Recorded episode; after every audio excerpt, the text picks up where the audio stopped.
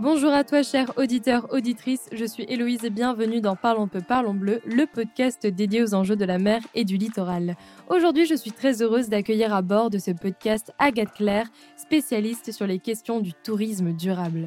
Diplômée d'un master en droit international de l'environnement et d'un master en politique du développement durable, Agathe valide son cursus universitaire grâce à un mémoire sur la gestion intégrée des zones côtières. La protection du littoral et le tourisme durable deviennent alors ses deux sujets de prédilection. Pendant trois ans, elle s'engage dans des projets d'écotourisme au Costa Rica et de retour en France, elle rejoint les équipes des deux labels du tourisme durable, le Blue Flag et la Green Key.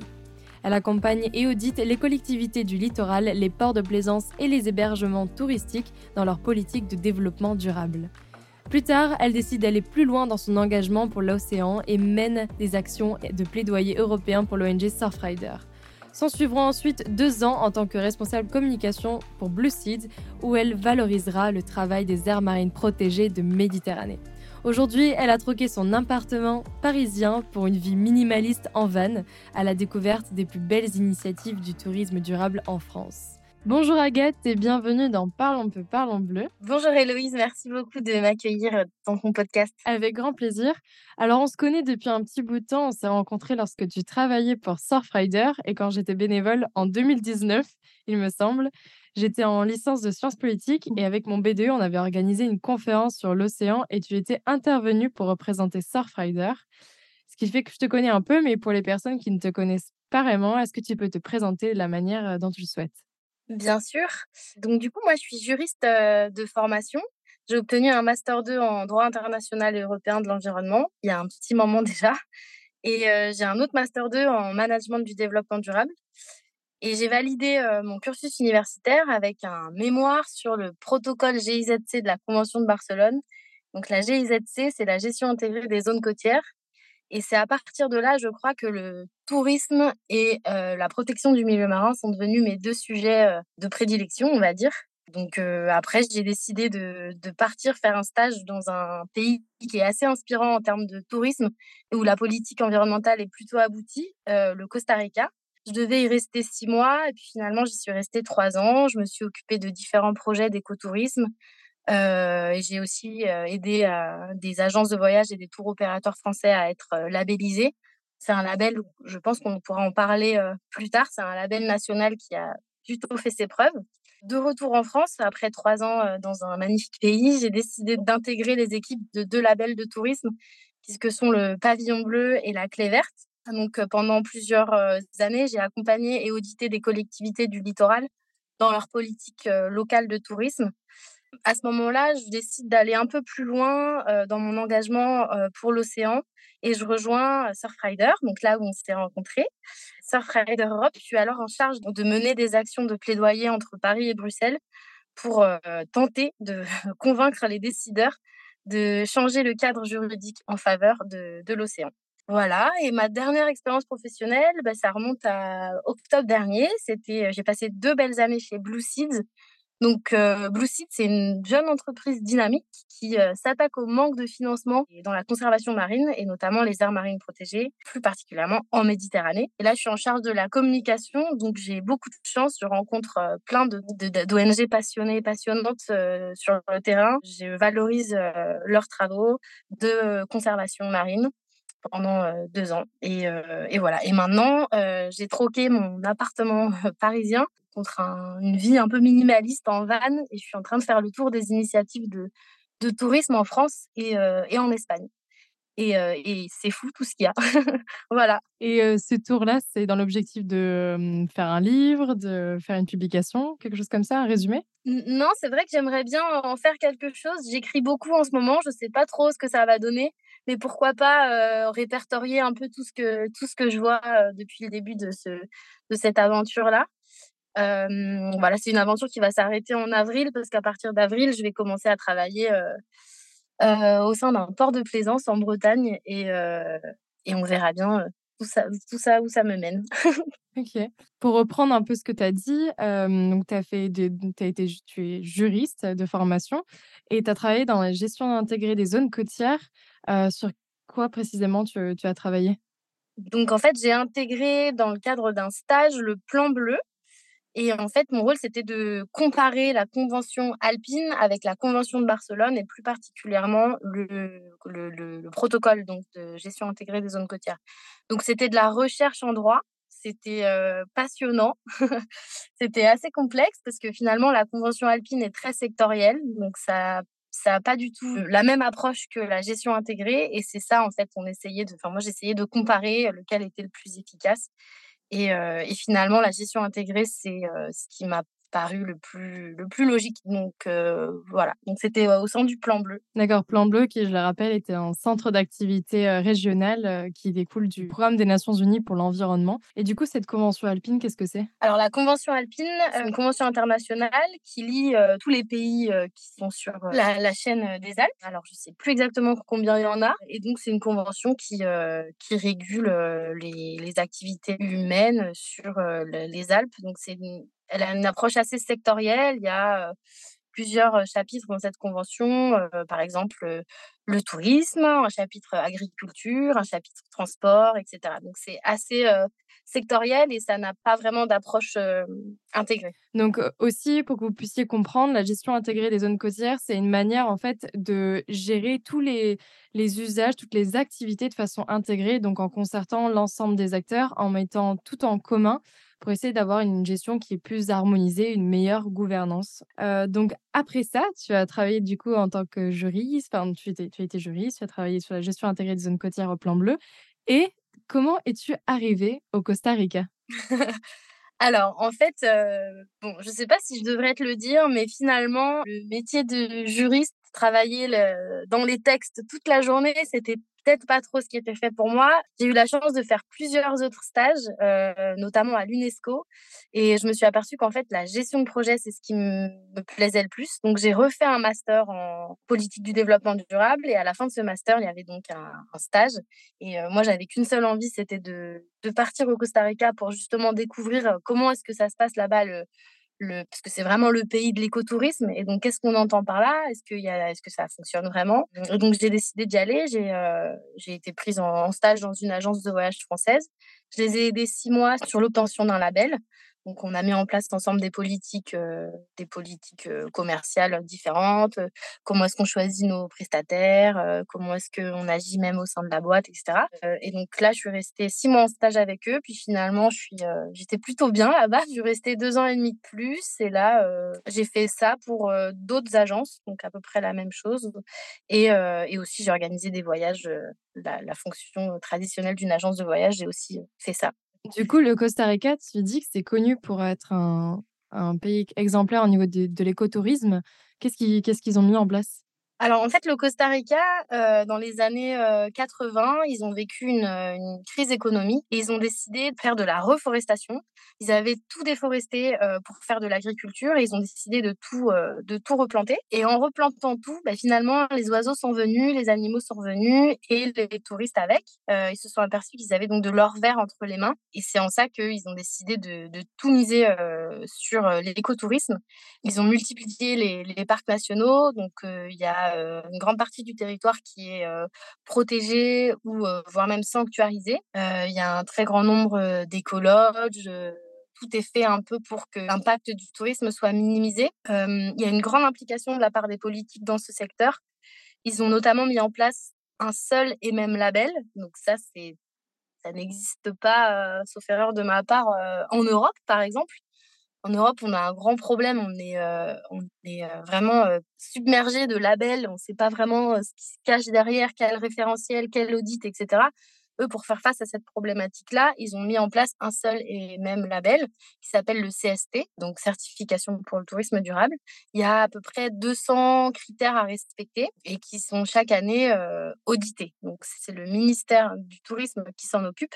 Donc, c'est vraiment les pouvoirs publics qui se sont saisis de ça. Et en fait, c'est un véritable levier. Au départ, c'était vraiment les écologes un peu de luxe qui avaient ce label. Et puis finalement, petit à petit, tout le monde a commencé à l'avoir, que, que ce soit les loueurs de kayak, euh, que ce soit les restaurants, que ce soit les hôtels, tout le monde a le même label qui fonctionne comme les étoiles d'un hôtel, c'est-à-dire plus tu as des feuilles, plus ta politique de tourisme durable est euh, aboutie et opérationnelle. Chaque opérateur de tourisme, chaque restaurant, chaque hébergement, plupart ont ce label. Et si tu ne l'as pas, c'est bizarre. Donc en fait, l'écotourisme, c'est devenu la norme. Donc c'est pour ça, c'est vraiment un levier, un véritable levier économique et écologique. Après, on peut se poser la question de la rentabilité de la nature. c'est une question assez intéressante. moi, je me la pose très souvent. À partir de quand la nature doit être rentable? En tout cas, au Costa Rica, ça fonctionne comme ça. Mais cette question de rentabilité, elle arrive aussi en France. Je ne sais pas si tu en as entendu parler avec la labellisation bas carbone. Il y a une méthodologie qui est en train d'être, par exemple, étudiée pour justement labelliser la protection de, des herbiers de Posidonie qui stockent du carbone. En fait, en fonction du stock de carbone que ton projet permet de, de stocker, enfin de préserver, bah, en gros, ce stock-là se transforme en argent et, voilà, ça permet de financer certains projets qui contribuent à la préservation de, l'environnement. Mais c'est super intéressant ce que tu dis par rapport aussi à la mmh, fait d'être submergé de labels, de multiplication de certificats, multiplication des outils.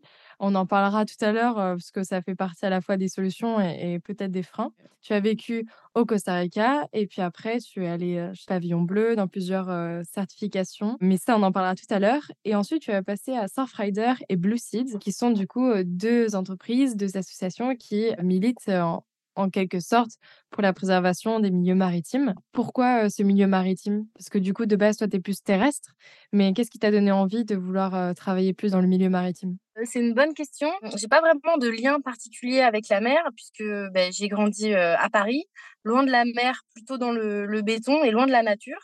mais mes deux parents sont assez écolos et ils nous ont sensibilisés très vite à la protection du vivant et à l'impact qu'a l'être humain sur la planète j'ai la chance d'aller à la mer en vacances depuis, depuis toujours et je m'y sens bien. C'est c'est un, lieu d'inspiration immense pour moi quand je suis face à l'océan. Et j'ai donc naturellement choisi de bah, mettre mes compétences au service de ce que j'aimais, donc bah, l'océan. voilà, pour ça que je me suis après engagée auprès de, bah, du pavillon bleu, que j'ai aussi travaillé au plan bleu, et ensuite Surfrider, et, et puis ensuite Blue Seeds. Et demain, et ben, carrément face à la mer sur un port de plaisance. Donc, donc voilà, je, sens que c'est un lien qui est, en, construction que j'ai avec l'océan, mais ce qui est sûr et certain, c'est que ben, je m'y sens bien. Donc voilà, donc j'ai envie de de mettre mes savoirs et savoir-faire au service de, de la protection du milieu marin. Et donc, du coup, on fait cet épisode s'inscrit aujourd'hui dans un contexte où on observe une augmentation du tourisme côtier, période estivale par exemple. Quelles sont, selon toi, du coup, les problématiques que pose du coup cette augmentation sur l'environnement? En fait, si, je peux refaire un petit, une petite, petit contexte sur le tourisme, au départ, il y avait, le, voyage, c'était réservé, par exemple, aux missionnaires, aux soldats, aux marins même aux marchands. Et puis petit à petit, c'est devenu l'activité des explorateurs riches, lettrés, plutôt des hommes blancs d'ailleurs. Et ensuite, on a commencé un peu avec les curistes à faire ce qu'on appelle donc du tourisme balnéaire. C'est des gens qui venaient se soigner sur la côte. Et puis enfin, avec l'avènement de la, société de loisirs et puis la révolution surtout des, des transports, les classes moyennes ont pu accéder au tourisme. Et aujourd'hui, euh, et ce depuis près de 50 ans, on va euh, toujours plus loin à chaque occasion. On prend un vol low cost et euh, on part consommer du paysage, consommer de la plage, consommer de la culture, consommer du patrimoine, etc. Donc c'est vraiment le tourisme de masse répond vraiment à une logique de consommation. En fait, le touriste, il voyage pour consommer et sans être nécessairement conscient de son impact sur les écosystèmes environnementaux, marins notamment mais aussi socio-économique d'un territoire. Donc en fait, le tourisme, c'est une activité qui est envahissante sur le milieu naturel et c'est donc une activité de prédation. Donc ça, c'est très important de, le noter. Pour revenir sur les, sur les chiffres, effectivement, comme tu disais, on est de plus en plus nombreux. En 2019, donc avant la petite pandémie, on était 1,5 milliard à voyager. En 2022, on est un peu moins, on est 900 millions. Mais petit à petit, voilà, les, statistiques disent euh, on va très vite récupérer le niveau de 2019 et aller encore plus, au-delà. Tourisme, c'est le troisième secteur économique mondial et ça représente 10% du PIB mondial. Donc, c'est un fort potentiel économique. Mais par contre, c'est une des industries les plus polluantes et les plus impactantes pour la planète. Le premier impact qu'on a en tête, c'est bien évidemment le transport aérien c'est donc 3% des émissions globales de gaz à effet de serre. Et en fait, ce qu'on ne sait pas, c'est une petite parenthèse, mais c'est que c'est vraiment le fait d'une minorité, puisqu'il y a que, il y a moins de 5% des habitants de cette planète qui ont un jour pris l'avion. Donc c'est vraiment le fait d'une petite minorité. Et si on ajoute à ça les impacts du secteur hôtelier, de la restauration ou encore bah, tout ce qui va répondre aux besoins des vacanciers, en fait, l'industrie est responsable de 11% des gaz à effet de serre en France. Ça, c'est un, rapport de l'ADEME de 2019. En France, seulement, c'est déjà 11% des, émissions de gaz à effet de serre. Donc, c'est énorme en termes de, climat. Un autre impact qui est très important, c'est donc toute la pression sur les ressources naturelles. En fait, avec la surfréquentation, euh, les besoins en énergie et en eau s'accroissent très rapidement et les ressources s'épuisent euh, à une vitesse folle. Sur les destinations touristiques très prisées, le développement des hébergements occasionne aussi une artificialisation des terres, donc euh, le tourisme côtier des côtes énormément. On le voit hein, notamment les grosses stations balnéaires où c'est tout, tout est construit et ça peut entraîner bien sûr, enfin et ça entraîne d'ailleurs l'érosion des sols. En fait, avec le tourisme, de nombreuses infrastructures doivent être construites. Donc, on pense aux, bah, routes, aux aéroports, aux hôtels, aux golfs, euh, etc. Et donc, sans plan véritable, euh, sans véritable plan de tourisme durable dans les politiques publiques, euh, le développement touristique peut devenir incontrôlable au détriment de la nature. Donc, on pense à la bétonisation, à la déforestation. Voilà, on va détruire un bon nombre d'habitats et c'est catastrophique pour la planète. La, pollution est également inévitable dans le secteur. Si on prend l'exemple de l'eau, par exemple, on pense tout de suite aux impacts de la crème solaire. 48 litres de crème solaire sont déversés chaque minute à l'échelle de la planète. Ça, c'est un rapport de la Fondation pour la nature et de l'homme de 2022. Le chiffre est et aberrant parce qu'en plus, les, certains filtres solaires sont très toxiques pour la biodiversité marine. En fait, ils s'accumulent dans le sable et ils se déposent dans le fond de l'océan. Ils viennent alors perturber l'ensemble de l'écosystème et provoquent donc, entre autres, plutôt le, blanchissement des, coraux. toujours en termes de pollution, l'assainissement de l'eau et la gestion des déchets peuvent devenir très problématiques. Par exemple, quand la population augmente drastiquement quelques semaines par an, sur un petit village balnéaire, les infrastructures publiques qui ne sont pas toujours en mesure de pouvoir s'adapter parce que d'un coup, évidemment, elles deviennent trop petites pour le grand nombre de voyageurs.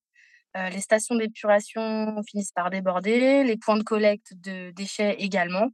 Et tout ça, ça finit par se déverser dans le milieu naturel et donc dans l'océan. Donc ça, c'est aussi un, gros problème. Si on se focus uniquement sur les, sur les déchets euh, en, en, fait, en voyage, on consomme énormément euh, à emporter.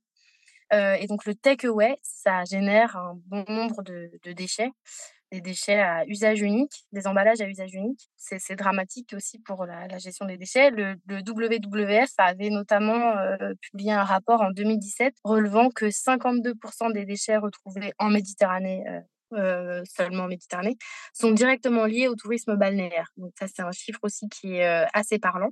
voilà pour les impacts, entre autres, les impacts environnementaux le tourisme, c'est pas que, enfin, c'est malheureusement pas que des impacts environnementaux. Il y a aussi énormément d'impacts sociaux, euh, culturels et économiques. Je peux en parler rapidement. L'inflation, c'est un exemple. Face à l'augmentation des prix que le tourisme engendre, les résidents perdent leur pouvoir d'achat et sont parfois contraints de se loger ailleurs. Ça, on, en parle beaucoup, notamment avec controverse sur le, Airbnb. C'est assez dramatique. Ça participe à la gentrification des, villes et puis des, des endroits en fait touristiques dans certaines parties du monde, la criminalité aussi, euh, elle vient, elle arrive avec les touristes parce qu'en fait, ça a tendance à augmenter dans certaines parties du monde. Il, existe un lien de causalité entre le tourisme, euh, le trafic de drogue ou encore la prostitution de mineurs, par exemple. Donc ça, c'est un impact qui est euh, déplorable, vraiment très grave. Et sur les impacts culturels, on observe un phénomène qui est assez marquant, qui est la folklorisation des cultures. En fait, euh, la, hum, culture est caricaturée pour euh, divertir et satisfaire les voyageurs étrangers qui sont venus là pour consommer, encore une fois, euh, du patrimoine, de la culture, etc. Donc c'est à ce moment-là que le, tourisme perd tout son sens pour moi, à la fois pour les personnes, pour les visiteurs, mais aussi pour les visités. Le dialogue entre le touriste et les populations locales est coupé. Euh, la découverte de nouveaux savoirs et savoir-faire disparaît au profit d'une certaine euh, voilà, consommation rapide euh, de, de la culture, d'un pays, d'un paysage, etc. Donc ça, c'est les, les, les, les, impacts socio-économiques qui existent. Et notamment, je ne sais pas si tu as entendu parler du mouvement anti-tourisme. Non, j'en ai jamais entendu parler. ben, en fait, du coup, tout, vu tous ces impacts-là qui existent, la plupart des, des résidents locaux, donc des personnes qui sont qui vivent dans des stations, dans des destinations touristiques, sont, sont, sont bah, deviennent enfin, anti-touristes.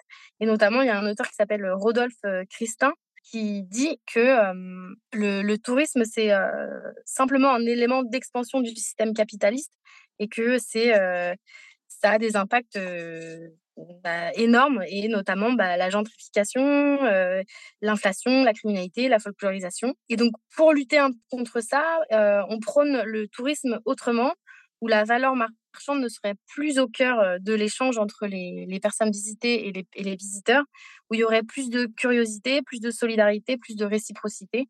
et donc ça, c'est un mouvement qui, est en train de, de, naître, notamment avec le woofing, par exemple, et qui commence à prendre, à prendre un peu d'ampleur et c'est pas plus mal pour lutter contre tout ça. Donc là, tu nous as énuméré une bonne liste d'impacts que le tourisme a sur l'environnement au niveau socio-éco, au niveau culturel. Mais tu vois, je me demande aussi si, à l'inverse, l'environnement ne pourrait pas avoir un impact sur le tourisme, que ce soit positif ou négatif. là, je pense surtout, enfin, je pense à deux choses. C'est le fait que nous, c'est la problématique qu'on avait vue avec le parc national des Calanques, c'est que le parc soit pris en photo, soit publié sur les réseaux, que, que ça soit quelque chose de beau visuellement, bah, ça attire le tourisme en fait. Donc d'un côté, on a envie de sensibiliser les personnes avec ces belles images, mais ça fait un effet un peu inverse en invitant les personnes à venir voir ce beau paysage, ce qui est génial, mais du coup, ça génère une surfréquentation. Et ensuite, la deuxième chose que je me dis, c'est que l'environnement pourrait aussi avoir un impact sur euh, le tourisme, dans le sens où euh, je pense au réchauffement climatique, aux conséquences, par exemple, bah, surtout sur le, euh, le tourisme côtier, du coup, avec bah, tous les risques d'érosion, d'inondation, etc. Qu'est-ce que tu en penses, du coup, de tout ça? C'est très intéressant ce que tu dis sur l'effet à la fois protecteur du tourisme sur un, lieu, mais aussi l'effet complètement pervers qu'il y a. Notamment, on a vu, moi j'avais entendu parler d'un site en Thaïlande ou aux Philippines, je sais plus, il faudrait que je regarde, qui a dû fermer parce qu'en fait tout le monde voulait faire sa petite photo pour Instagram. Et donc en fait, il y avait des piétinements énormes, ça avait complètement détruit la zone. Il me semble que c'était la plage, justement là où le film La plage a été tourné. On a vu ça aussi dans les champs de lavande en France où tout le monde veut sa petite photo et en fait on a piétiné des kilomètres de champs. Euh, pour sa photo Instagram et c'est complètement ridicule. Ça, ça peut être euh, paradoxal aussi. Dans, le cadre d'un projet étudiant, j'avais euh, travaillé sur le groupement d'intérêt public des, des, Calanques, donc avant que le parc des Calanques n'existe. Et justement, les arguments des, des anti-parcs, c'était de dire, en fait, le parc national, c'est un label qui va faire venir des gens. Et au lieu de, de sanctuariser, de protéger, au contraire, on va faire venir davantage de monde. Donc ça, c'est vraiment une question qui est intéressante. Mais d'un autre côté, le tourisme, dès lors qu'il n'est pas encadré, c'est vraiment un, un, domaine de prédation. Quand il est inscrit dans un cercle vertueux, comme on peut le voir au Costa Rica, par exemple, le tourisme vert fait plus de bien que de mal à la faune et la flore dans une zone naturelle peut participer à la préservation des espèces et peut même devenir un rempart ou un bouclier contre les attentes à la nature, comme euh, par exemple la chasse, le braconnage, la pollution, etc.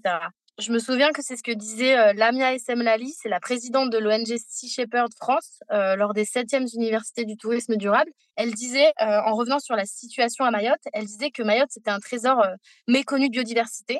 Vraiment, il y a énormément de biodiversité marine, notamment bah, des tortues, des cétacés, etc. Mais par contre, que c'était, je reprends ces mots, open bar sur le braconnage et la destruction du vivant. En fait, le tourisme là-bas, il n'y est pas du tout développé et la zone est vulnérable et elle est soumise à beaucoup de pression, donc notamment de braconnage. Et le fait que Mayotte soit si peu connue, ça aide pas du tout à préserver le département. Et en fait, ici, dans cette région-là, le tourisme aurait un rôle à jouer pour faire découvrir ce joyau qui a besoin bah, d'être connu et d'être protégé. Et donc, du coup, il y a une responsabilité là-bas de, développer une politique de, tourisme, peut-être pour justement lutter contre ça. Le tourisme, quand il est fondé sur la, découverte de la nature et dans le respect de l'environnement et dans le respect de la culture locale, compromet pas vraiment la biodiversité. Par exemple, l'observation de la faune et la flore, typiquement, est une activité d'écotourisme qui peut être intéressante. Donc, notamment les, les randonnées guidées, les observations d'oiseaux, le whale watching, ça peut bah, ça peut créer un déclic environnemental chez, chez le touriste. Et si on reprend l'exemple plus, précis du whale watching, donc c'est une activité d'observation de cétacés à bord d'embarcations touristiques. dès lors que cette activité elle est bien encadrée, ça peut devenir un, véritable vecteur de développement, de conservation marine et de sensibilisation. Dans certains pays baleiniers, comme par exemple la, Norvège, on a pu observer que le whale watching, donc les sociétés de loueurs de bateaux, les guides, etc., ont pu bah, lutter et être des boucliers contre la chasse à la baleine. Donc, dans un sens, là, ça a pu bah, porter ses fruits et le tourisme ici est plutôt vertueux. Voilà. Donc, comme quoi, le tourisme peut aussi avoir des impacts positifs comme moyen de pression pour lutter contre bah, le braconnage ou certaines choses illégales du coup qui se passent et aussi du coup pour préserver ces espaces maritimes d'une richesse incroyable parce que Mayotte c'est vraiment tellement beau. Mais du coup pour pour rejoindre du coup ma, ma, ma deuxième enfin une sorte de question ce que ce que je pensais c'est du fait que tu vois par rapport à l'augmentation du tourisme côtier avec les risques naturels etc qui, qui s'accentuent l'érosion la submersion les inondations etc est-ce que tu penses qu'il va falloir mettre en place une stratégie de résilience du tourisme côtier en France et même à l'international? Les effets du changement climatique se font d'ores et déjà ressentir sur certains, certaines parties du littoral, notamment bah, français. J'ai pu le constater sur le terrain quand je faisais les audits des plages et des ports pavillon bleu. Il y a même une fois, alors c'était près de La Rochelle, une plage qui pouvait même plus être labellisée parce qu'elle n'existait plus. En fait, elle avait été donc ensevelie sous l'eau. si on reprend les chiffres au global, en fait, d'ici 2100, le niveau de la mer pourra s'élever donc de 1,1 mètre. Donc, c'est vraiment aux, communes du littoral de, de, faire preuve de résilience. Moi, ce que j'ai pu voir, dans le cadre de mes audits, c'est que ben, on, a, on a dû retravailler sur la, longueur et la largeur des plages, des dunes. On a, on a pu aussi mettre des atténuateurs de houle. Ça, normal, je pense notamment à la ville de Sète. on utilise les eaux usées pour irriguer les, les agricultures du coin. On utilise les coquilles d'huîtres pour refaire des, récifs artificiels et pouvoir bah, lutter contre les effets du changement climatique. On organise énormément d'ateliers de sensibilisation. C'est, c'est voilà, c'est, il y a beaucoup de choses qui se mettent en place en termes de résilience. Il y a pas mal de solutions que tu pourras retrouver dans le rapport Cities qui a été établi par Océan et Climat l'an dernier, je crois. Donc là, il y a beaucoup de, d'exemples dans le monde entier de villes qui ont, qui, ont, qui ont dû faire face à ça et s'adapter, mettre des infrastructures en place et aussi toute la question de la peur des, bah, des citoyens qui y vivent, comment est-ce qu'on leur en parle, comment est-ce qu'on les sensibilise, etc. Donc ça, c'est plutôt de l'adaptation de l'atténuation et c'est et c'est d'ores et déjà là maintenant quoi. Donc c'est un peu flippant. Mais c'est super intéressant ce que tu dis, parce que ce dont tu parles justement, c'est les solutions qui sont fondées sur la nature, c'est-à-dire qu'on va s'inspirer du vivant pour créer et générer des, solutions en fait. Donc par exemple, ce dont tu parlais de ce qui se fait à 7, c'est ce sont les, récifs artificiels qui permettent d'atténuer les vagues. Et aussi, tu as parlé ouais, de la sensibilisation des élus à cette résilience et cette adaptation au changement climatique. Et justement, c'était, je crois, pendant le Covid où on était tous confinés, il y a eu une sorte de webinaire pour les élus. et je pense que moi, je ne sais plus comment j'avais j'ai atterri dans ce webinaire. Mais en gros, c'était avec aussi le secrétaire, secrétariat d'État général de la mer au service du Premier ministre qui, justement, préparer l'ensemble des élus, surtout des, des, communes du coup du littoral, au risque côtier en fait, en disant que, enfin, c'est plus un risque, ce sont des faits actuels. Donc je trouvais ça vraiment génial et en fait j'ai réalisé que c'était le moment en plus où il y avait deux, deux maires que de deux communes que je vais citer, je n'ai pas honte et je ne m'en cache pas, de Valras-Plage et de Marseillan, qui sont deux communes du littoral en Occitanie, dans l'Hérault, qui ont participé à ce webinaire, mais qui, à côté de ça, eh bien, continuaient de construire des énormes immeubles à 10 mètres de la plage. Tu vois? Oh Et vraiment, quand j'ai vu ça, je me suis dit, au début, très naïf, je me dis, ah, ça va peut-être les faire changer d'avis, je sais pas. Et absolument pas. Le, les bâtiments sont en construction en ce moment et ce sont d'énormes monstres blancs. Du coup, c'est pour ça que je me dis, est-ce qu'on a vraiment pris conscience de ces de séries. C'est ce que, enfin, je, pense que ça va être ultra dur. J'avais aussi étudié la perception par rapport à cette résilience, adaptation au changement climatique sur, bah, que ça parle du tourisme et surtout des habitants qui vivent sur le littoral. Tout le monde en a conscience, en fait. Tout le monde dit: «Ah oui, il va falloir faire quelque chose, il va falloir bouger les choses». Mais au moment où on dit: «OK, bah, va falloir, relocaliser, va falloir rebouger, va falloir d'autres solutions que s'adapter, va falloir vraiment éviter le risque», en fait. Voilà, c'est: «Ah non, non, moi je bouge pas chez moi, moi je veux pas changer mes habitudes» et cetera. Donc je pense que ça va être quelque chose d'assez complexe à réaliser. Mais du coup, c'est intéressant que tu parles, du coup, de de ces so solutions plus, comment dire? Plus douces, petit à petit, qui sont fondées su sur la nature. Bah, ça ça ça se fait de c'est un peu c'était un peu le mot quand je travaillais chez Blue c'était un peu le mot à la mode, les les solutions fondées sur la nature. Heu, Mmh. il y a l'IUCN qui fait tout un rapport, là-dessus en ce moment et je pense que c'est vraiment ce sur quoi il faut s'orienter. Après, effectivement, je mmh, il y a des y a des des mairies du littoral qui sont dans une forme de déni et qui veulent pas, pas encore, comprendre que l'aménagement, côtier, et bien, il va falloir qu'il change parce que, beh, c'est plus comme ça que ça va devoir se passer. C'est comme la vision du tourisme, en fait, si tu veux, depuis, depuis des années, on pense que, je repa parce que je reparle sur le sur la la la thématique du du voyage et en fait, il y a aussi il y a aussi une grande forme de déni, là-dedans. Mais en fait, on peut plus s'autoriser à aller toujours plus loin quand on veut, prendre plein de fois d'avion dans l'année. C'est ça, c'est plus possible. On on peut plus s'autoriser ça ou alors on est vraiment dans une forme de déni et dans une irres irresponsabilité qui, bah, malheureusement, heu, va, va nous mener droit dans le mur et c'est pareil pour les les les les é voilà, ça on reste des êtres humains, ça peut arriver, mais juste, heu, il faut se saisir de l'ampleur, de la gravité du du problème, en fait, hein. C'est clair et mmh, tout à l'heure, tu as aussi parlé du pavillon bleu, qui fait partie de cette multiplicité, multitude de de d'outils qui existent, de certificats, de labellisation et en fait, c'est vrai que là, tu vois, je moi, j'ai rencontré plusieurs, heu, enfin, toi aussi, je pense, heu, des d'acteurs du littoral, des que ça soit au niveau portuaire, au niveau, du coup, des parcs et cetera et c'est vrai que tout le monde croule sous, cette ribambelle de certificats. On sait plus où mettre la tête et donc ça, d'un côté, c'est super bien, tu vois? Mais je trouve parce que ça incite les personnes à à évoluer, à faire des progrès au niveau de leur développement de manière plus écologique et cetera. Mmh Mais je trouve que c'est un frein aussi parce qu'on s'y retrouve plus, quoi. On s'y retrouve plus et finalement, je discutais, par exemple, avec des gestionnaires de ports qui me disaient, bah, le le label, pour ne pas le citer, le pavillon bleu, En fait, il est international, il est présent dans plus de 70 pays dans le monde et en fait, heu, les critères chez nous, en Europe, en France, ils sont assez basiques. Finalement, si tu veux, il y a un des critères, par exemple, c'est, heu, prévoir une poubelle de tri pour les déchets dangereux comme, heu, les peintures anti-fouling et cetera. Ce qui paraît la base, la base de quelque chose. Donc, je discutais avec des porcs qui me disaient: «Mais nous, on va beaucoup plus loin que ça, donc on veut pas aller vers ce label-là». Il faut se méfier, comme dans tous les secteurs confondus, il faut vraiment se méfier du greenwashing et surtout, dans le bah, dans dans le tourisme.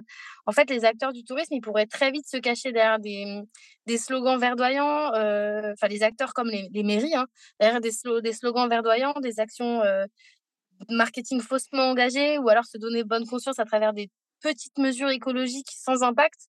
Et ça, il faut vraiment pouvoir, essayer de comprendre où est le vrai du faux et c'est très difficile, bah, pour nous en tant qu'individus, en tant que voyageurs, de se repérer parmi parmi tous ces labels et app et appellations. En France, si si je te dis pas, enfin, j'ai un une liste énorme de labels. On a Station verte, Pavillon bleu, Green Globe, Écolabel européen, Gîte Panda, Bio-Hôtel, Authentique B&B, Via Natura et cetera. Il y en a encore, mais énormément et c'est impossible pour nous de comprendre, ce que ça cache derrière, ce que ça implique. De quel impact est-ce qu'on qu'on parle? Quel est le référentiel? Qui l'a écrit? Quel contrôle existe? Et en fait, à terme, le consommateur, il peut se sentir découragé, voire même trompé par toutes ces étiquettes, en fait. Du coup, est-ce que tu dirais que c'est un peu du greenwashing, heu, de labellisation?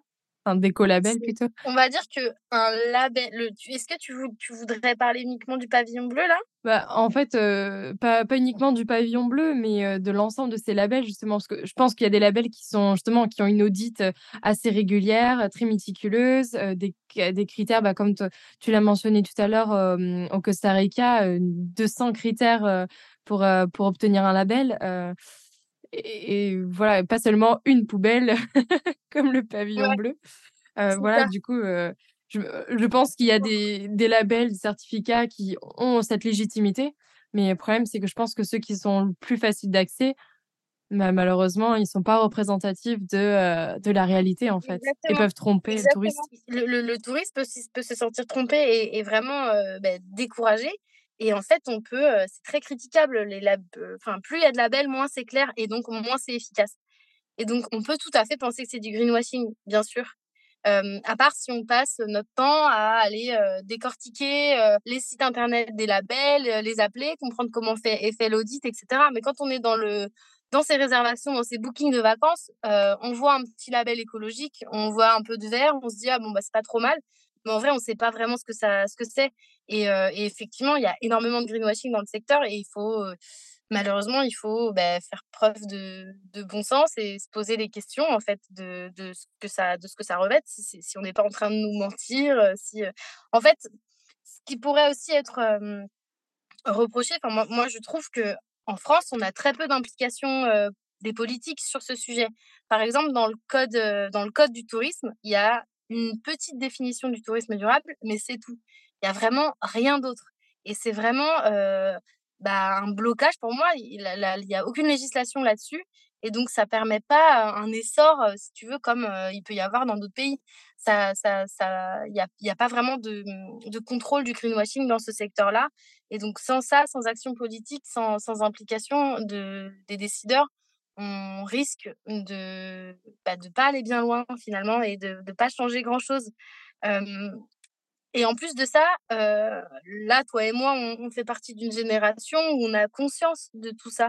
On a conscience de l'importance de modifier le comportement, de on sait qu'il faut arrêter de prendre l'avion, heu, 20 000 fois par jour, enfin par an, pardon et que, et que le changement doit pouvoir se faire. Mais malheureusement, heu, il pourra pas y avoir de vrais changements sans décision politique, sans action et sans, par exemple, la promotion des voyages de proximité. On pourrait davantage valoriser slow tourisme plutôt que la collection de courts séjours très loin très lointains, pardon. Ça ça ça ne fait plus de sens d'aller, heu, un coup à Bali, un coup en Afrique du Sud et puis, heu, passer Noël en Thaïlande. Enfin, tu vois? C'est vraiment, il y a plus d'implication de la part des il y a pas assez d'implication de la part des politiques, sur ce sujet-là, c'est sûr et certain. Bon là, du coup, on a pas mal craché sur le tourisme. Bon, non, on a évoqué quand même qu'il pouvait, être, servir, pour justement préserver certains milieux comme à Mayotte. Mais du coup, quand on parle de tourisme côté durable, de tourisme durable, est-ce que c'est un oxymore? Est-ce que, ça a vraiment un sens? Est-ce que c'est possible? Une vaste question, parce que déjà il y a, 1000 et une manières de voyager, heu, durable, encore faut-il comprendre ce que ça revêt. Heu, si on reprend la définition de l'Organisation mondiale du tourisme, donc le tourisme durable, c'est un tourisme qui tient pleinement compte de ses impacts économiques, sociaux, environnementaux, actuels et à venir, en répondant aux besoins des visiteurs, des professionnels de l'environnement, et des communautés d'accueil. Heu, il se présente donc comme une vraie alternative au tourisme de mars de masse, pardon et donc une manière engagée de voyager autrement. Pour moi, l'industrie du tourisme aujourd'hui, elle est presque has-been en fait. C'est, le il faut qu'elle sorte de sa vision court-termiste et consumériste. Au-delà du tourisme durable qui semble être, comme on a pu le voir, un concept un peu flou, voire même trompeur, le tourisme pourrait devenir un des moteurs de la conservation de la nature et du bien-être des communautés, comme on a pu le voir aussi à travers de différents exemples. Et pour moi, une expérience touristique, qu'elle soit loin ou pas, une immersion en pleine nature, une rencontre, un moment de partage, ça a le pouvoir de créer un déclic environnemental chez le voyageur. Moi, ça m'est arrivé plus d'une fois, quand je voyageais et le tourisme de demain, en fait, pour moi, c'est celui qui invite à la responsabilité, à la prise de conscience et vraiment à la volonté de s'engager, dans un monde, bah, plus durable. Alors, est-ce qu'on doit interdire les gens de partir en voyage? Enfin, par exemple, moi, je me souviens pendant le confinement, bah, j'étais enfermée chez moi et j'avais qu'une envie, c'est de sortir un peu du pays, d'aller côtoyer d'autres cultures, de rencontrer du monde, et en fait, est-ce qu'on on peut s'empêcher? Est-ce qu'on peut priver, les gens de faire ça? Je sais pas, c'est une une question. En tout cas, je pense que à l'échelle individuelle, ce qu'il faut, c'est repenser son voyage. Redonner donc un un sens, au déplacement. Tu peux prendre l'avion, aller au bout du monde, mais à quel moment est-ce que tu décides de faire ça dans ta vie? Il faut que ce soit porteur de sens pour moi à un moment clé dans ta vie. Il faut que ça puisse s'inscrire dans une dimension, initiatique ou même introspectif. En fait, il faudrait revenir à ça, à la dimension initiatique du voyage et que le mot voyage prenne tout son sens et qu'on devienne des voyageurs, éclairés plutôt que des touristes, bah, complètement dans la consommation, de vouloir checker un peu, avoir une to-do list de tout ce qu'il faut voir, tout ce qu'il faut faire sur une destination.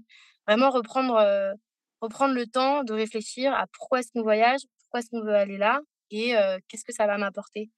Que ce soit une prise de conscience environnementale ou sociale, en tout cas, il faut nourrir sa curiosité et puis sa solidarité avec bah, les, les, personnes qu'on visite et, les, et aller aussi vers plus de réciprocité, arrêter de, de, recevoir, mais aussi donner quand on part quelque part. Donc voilà, je ne sais pas si ça... Enfin, ça, c'est ma vision presque, presque philosophique du voyage, mais c'est comme ça que je le vois en fait. Non, mais c'est comme ça, c'est la réponse que je voulais avoir de toi. C'était ton point de vue vraiment sur la chose, que ce soit philosophique ou non, elle, elle, a, elle a tout de même un intérêt. Écoute, Agathe, on arrive vers la fin de cet épisode. Alors, euh, déjà, je te remercie pour avoir répondu à toutes ces questions et je trouve que c'était ultra intéressant de discuter ensemble parce qu'on travaille un peu tous les deux de manière indirecte dans le tourisme, du coup, côtier un peu. Donc, on en voit, euh, nous, euh, les, les conséquences, etc. Et c'est vrai qu'on est souvent contraint, enfin, on fait face à des problématiques voilà, enfin, des freins comme des freins institutionnels ou des freins au niveau des, des perceptions des, des, personnes, etc. Mais je pense qu'il y a quand même une évolution au niveau des, des mentalités ce, à ce niveau-là. Et donc, du coup, on va finir cet épisode avec les trois questions finales que je pose à tous mes invités. Et j'espère que tu les as bien préparées. Premièrement, du coup, est-ce que tu aurais une citation qui t'inspire à nous partager? Tu as 10 minutes. Alors, euh, je me suis noté une, euh, une petite citation qui vient de Henry Miller. Donc, c'est un romancier qui a écrit notamment euh, Tropique du cancer, qui dit qu'une destination n'est jamais un lieu, mais une nouvelle façon de voir les choses. Et ça, c'est un peu, ça rejoint tout ce que je dis depuis le début sur pourquoi est-ce qu'on voyage en fait, pourquoi est-ce qu'on a besoin de, de s'évader autant? Et finalement, est-ce que c'est la destination qui compte ou est-ce que c'est pas simplement bah, se mettre, changer de perspective sur, sur quelque chose, sur sa manière de, de, consommer, sa manière de manger, sa manière de discuter, etc. Donc, j'ai trouvé que cette, cette citation était plutôt en lien avec nos, nos, échanges. ok. Est-ce que tu aurais aussi un documentaire, une œuvre, un film, un article que tu aimerais partager avec l'auditoire? Bien sûr. Alors, je t'ai posé la question avant, tu m'as dit oui. Donc, je vais faire un petit peu d'auto-promo parce qu'en fait, euh, avec Blue Seeds, on a un projet qui s'appelle Together for the Med et avec euh, notamment ma, ma super collègue Oriane Petit, on a écrit un documentaire qui s'appelle Les Sentinelles de la Méditerranée.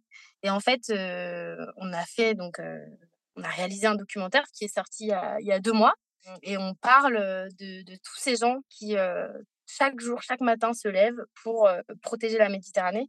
On a écrit ce documentaire comme une tresse, en fait. On a trois personnages qui, au final, ne se connaissent pas. Ils n'ont pas du tout la même culture. Ils parlent pas la même langue. Ils n'ont pas la même religion non plus. Et pour autant, ils agissent tous sur une seule, une seule chose, la mer Méditerranée. donc, on commence avec Yacine, qui habite en Tunisie et qui fait de la cartographie, donc qui passe son temps sous l'eau à regarder les herbiers de Posidonie, à savoir pourquoi est-ce que ici c'est important de protéger. Et c'est lui qui, grâce à son travail, on va pouvoir délimiter les aires marines protégées, notamment en Tunisie. on commence par Yacine, ensuite on va en, Grèce et là on rencontre Nikos, un pêcheur qui ben, explique qu'il y a de moins en moins de poissons et qu'il est assez inquiet et, et qui fait de la pêche tous les jours, mais que tous les jours il a besoin de, bah, de, de, manger. Quoi. On comprend ici l'importance en Méditerranée culturelle de la pêche.